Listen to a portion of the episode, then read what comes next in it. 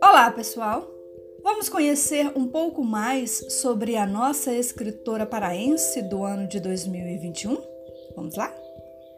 Como já dissemos em episódios anteriores, a Dalcinda foi redatora da revista A Semana, periódico que circulava em Belém durante a década de 1930.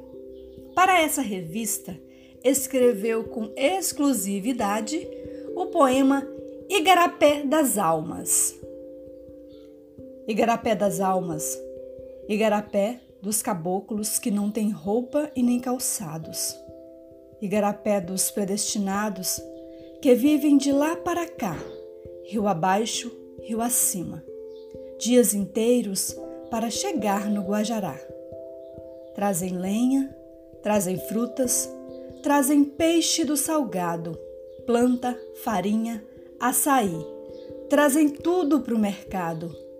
De manhã cedo, quanta alegria! As operárias passam cantando, passam sorrindo com os namorados. Igarapé das Almas, Igarapé dos sacrificados no tempo da cabanagem.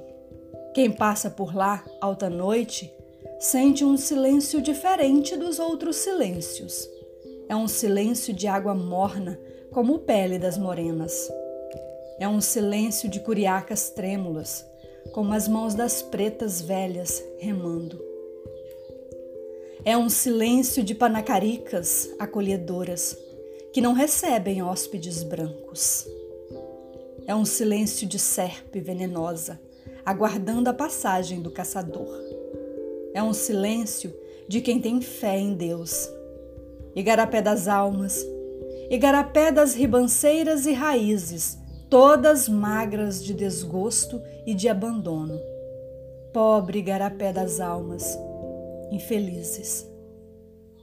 No episódio da próxima semana, continuaremos com mais informações sobre este poema. Não deixe de nos acompanhar. Agora, vamos continuar apresentando textos que fazem parte da coletânea Entre Espelhos e Estrelas, a nossa obra literária do mês. Hoje, o poema é Poema Quando Adormeces que será apresentado por Josilma Aguiar, estudante do curso de Letras do Instituto de Estudos do Xingu, Unifespa, e pesquisadora do Grupo de Estudos e Pesquisas Escritoras Paraenses, o GEPEPS. Poema Quando Adormeces por que me encaras tanto nos meus minutos de solidão? Depois que o céu se enche de estrelas brancas e a criança mais amada do mundo vá dormir. Ó oh, sombra maravilhosa de asas que passas espalhando o amor. Oh, silêncio virgem que vem de mares verde e amorteces a luz das velas magras e loiras.